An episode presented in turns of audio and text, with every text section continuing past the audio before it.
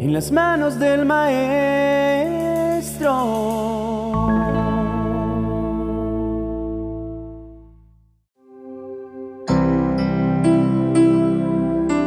Voy a iniciar la reflexión de hoy con una breve pero enriquecedora historia.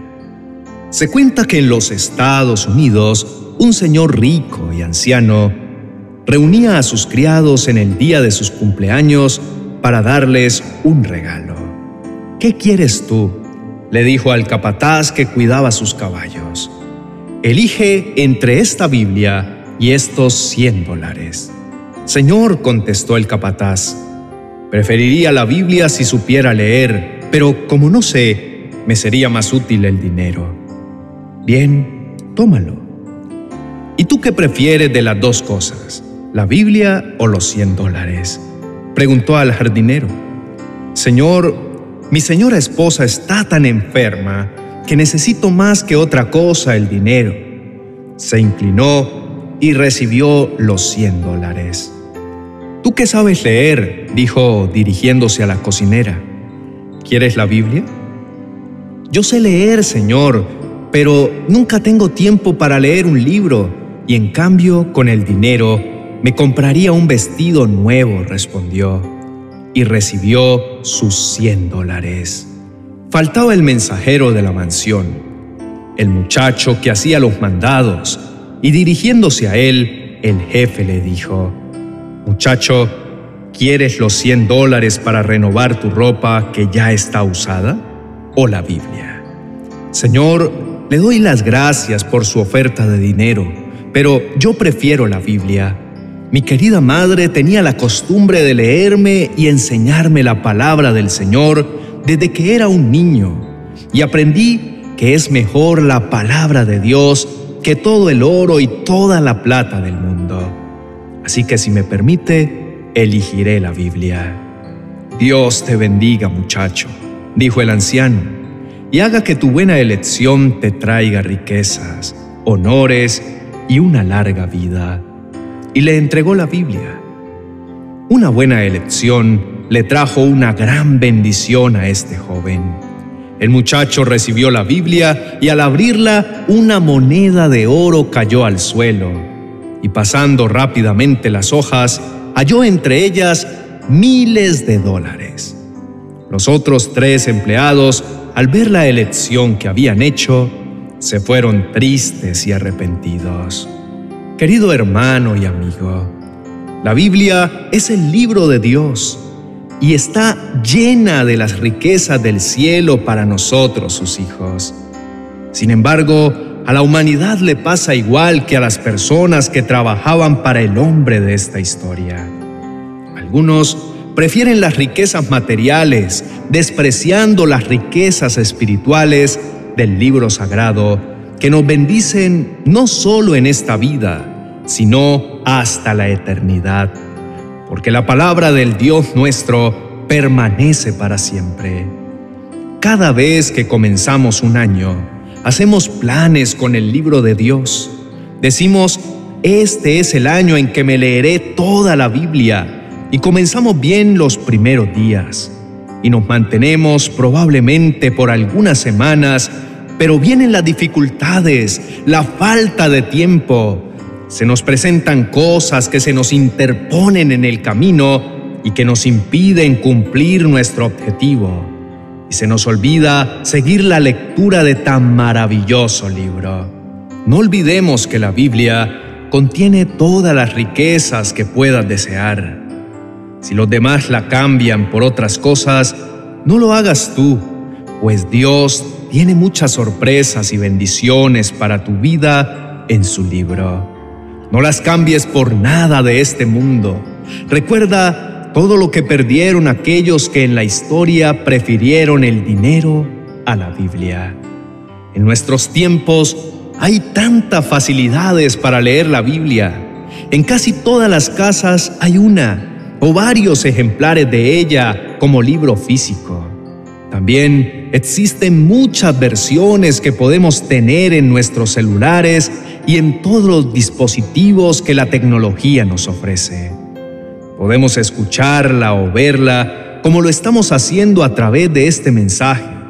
En fin, hay muchas maneras de encontrar la sabiduría que nos entrega el precioso libro de Dios. La Biblia es el mapa del viajero, el callado del peregrino, la brújula del piloto, la espada del soldado y el itinerario del cristiano.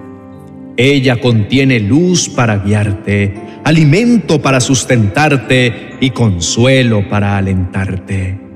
Léela para ser sabio, créela para ser salvo y practícala para ser santo. Espero, amado hermano y amigo, que hoy y todos los días hagas tu mejor elección. Lee tu Biblia, elígela como tu forma de vida y vive conforme a sus preceptos y principios, porque si así lo haces, las bendiciones del Señor te seguirán todos los días de tu vida. Oremos. Amado Padre Celestial, quiero darte gracias en este momento por haberme permitido escuchar las palabras que hay en tu corazón para mí. En el Salmo 119, verso 72, el escritor sagrado dijo, tus enseñanzas son más valiosas para mí que millones en oro y plata.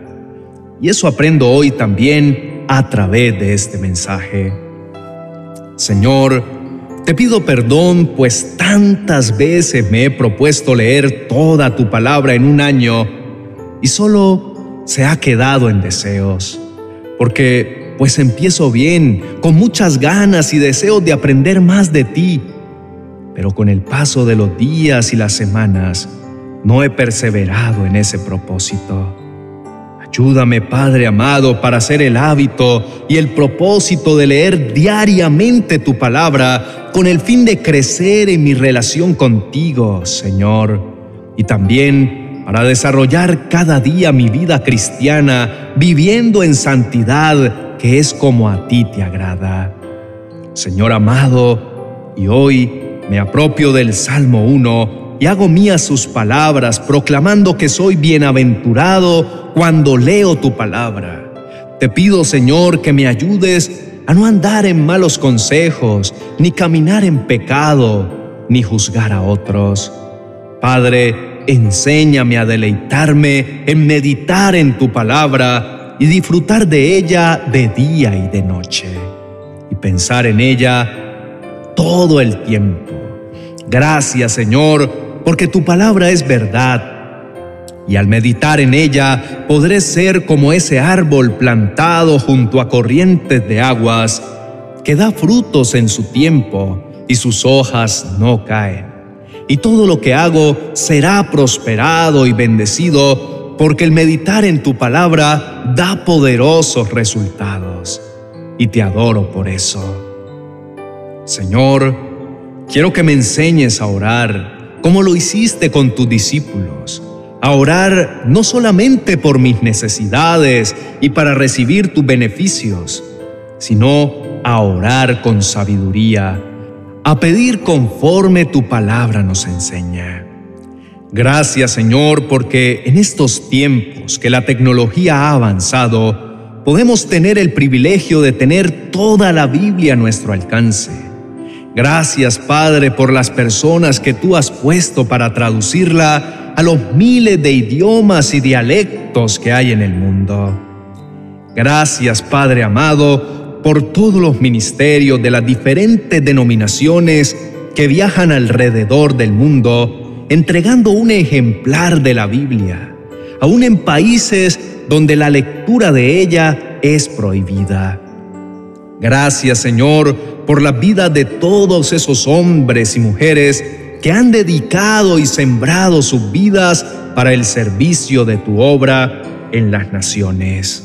Gracias te damos también, Señor, por ministerios como en las manos del Maestro, y tantos otros más que son similares y que llevamos tu palabra a través de las redes sociales y entregamos esta palabra del cielo que trae vida y bendición.